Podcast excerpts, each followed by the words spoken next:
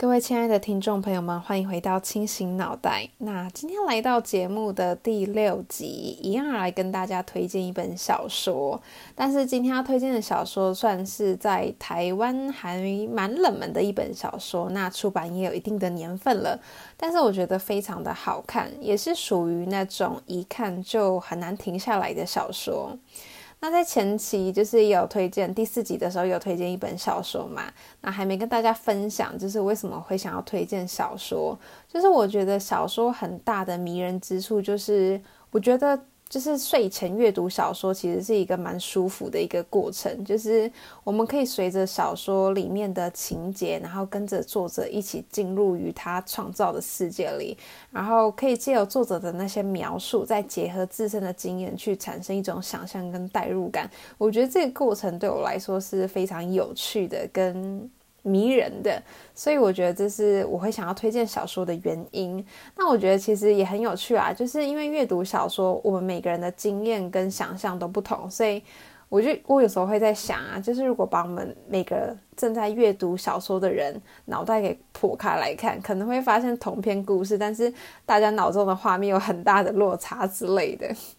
我在想，就是未来的科技如果有真的是进步到那样，有机会看到人类脑袋的画面的话，应该是蛮可怕，但是也蛮有趣的。那我今天要推荐的这一本，其实是我前几年看的，但是心血来潮就想说要来再推荐一本小说的话。我要推荐什么？然后就看了一下自己的阅读记录，然后就觉得说，哎，这本小说我应该还是要来推荐一下，因为真的是到现在我已经看了大概三四年了吧，可是还是让我非常有印象的，所以就是要来分享给大家。那这本书的书名叫做《咖啡商人》，被纽约公共图书馆列为年度的推荐书籍。可是这本书其实是在二零一三时台湾就出版了啦，但它但。这本书的原文版其实更早就被推出了，在二零零三年的时候就被推出了，所以其实这本书算是还挺有年纪了。那这本书的作者叫做 David Lis，台湾直译为叫做大卫李斯。那我觉得就是他为什么会相隔这么长的时间才出版台湾？我觉得最主要可能是因为这位作者在台湾的读者可能是比较少的，因为其实这位作者也出了真的是蛮多本书的，也都还算热销，而且。他的第一本小说就有得奖，他有得了一个艾伦坡的最棒的第一本小说的奖。不过虽然说他书写的不少，但是台湾就只有出版了这本《咖啡商人》。那这本还真的有被翻译了蛮多版语言的，所以呃，比如说就是《咖啡商人》这本书，像是德语啊、法法语啊、意大利语等等都有被翻译过来。那虽然说我没有特别把这位作者其他。的书籍找来看，但是我自己还是挺推荐，就是台湾唯一有翻译的这一个版本，就是这一本《咖啡商人》。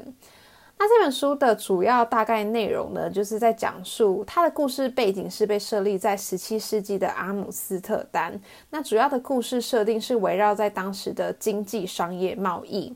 那书中的主要主角叫做米盖尔·里安佐，是一位葡萄牙的犹太商人。那原本差点濒临破产，但是后来在他喝到咖啡之后，就觉得这个神奇的饮料肯定可以让他赚到钱，所以他就跟了一个来路不明的荷兰女子，暗中的设计了一个超大型的跨国跨国获利的一个贸易活动啊。就简单来说，就是。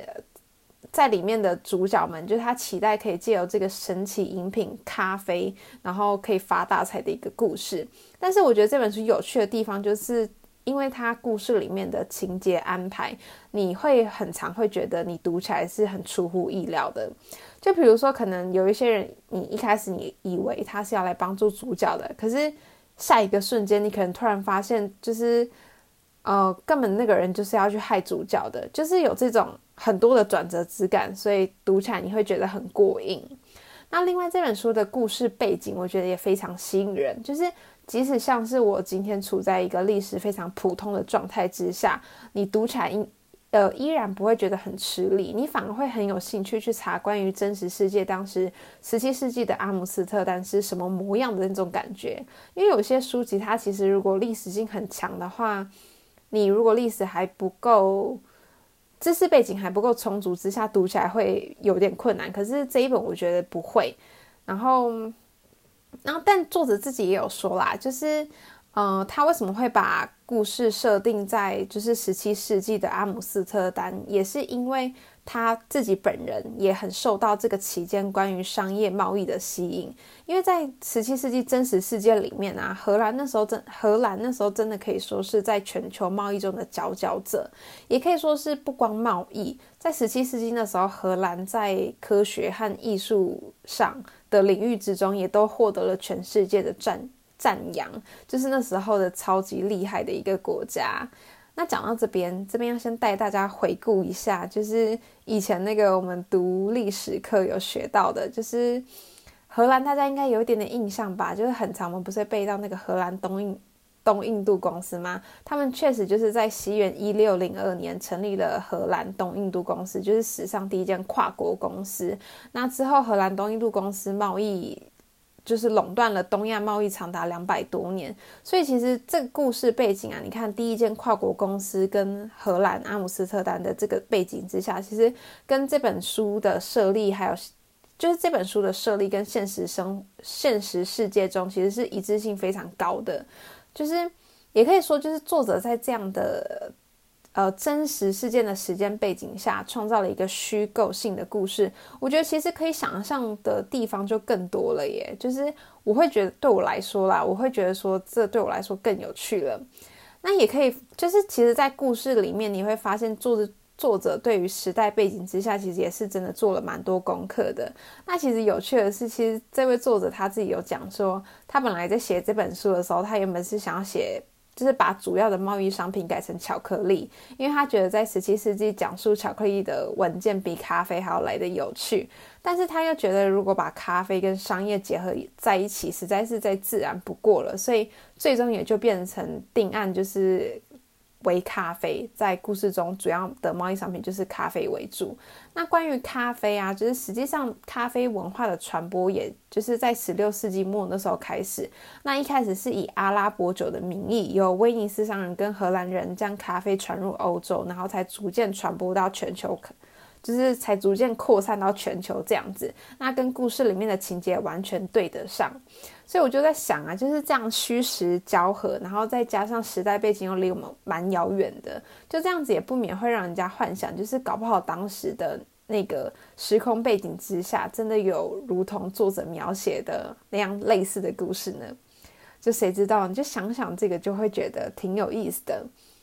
那总之呢，就是这本书我查了一下国外的书评网站，这本书在八千多笔评论中只获得了就是满分，如果是五颗星的话，这本书大概是得了三点四七四颗星。但基本上虽然说不算特别高分，但是这本书在二零零三年在海外刚出版的时候，其实。多半是获得好评的，比如说《纽约时报》就将此书评论为商业情节是复杂而专业的。那《旧金山纪事报》也称赞了作者，说 David Lewis 一直以来都投入在经济、历史、惊悚小说这个独特的领域。那他还是真的是写的蛮好的，就是诸如此类的这些美言。不过，当然这本书也是有一些负评的，就是刚刚有讲到嘛。我自己个人是觉得说，作者其实在时代背景之下已经下了很多功夫了。不过，也有些人会觉得说，他主角设定为犹太人的身份，以当时的故事背景来说，研究是不足的。不过，我自己是觉得啦，小说嘛，就是虽然说它是被归为历史性的小说，不过我觉得我读小说还是比较看重于情节上的安排。只要能够吸引我一直想读下去，我就会觉得，嗯。这是最，就是这是对我来说是我最看重的地方啦。但也有可能是因为就是我的历史实在是再普通不过了，所以可能真的是有一些不合理的地方，我可能也感觉不出来。不过最后就是总结一下，就是如果你是对经济贸易类，然后或者是讲一些历史类，然后喜欢看情节那些，就是喜欢看情节是有那种转折来转折去那种类型的话，真的真的这一本书真的。蛮推荐的，而且这本书其实，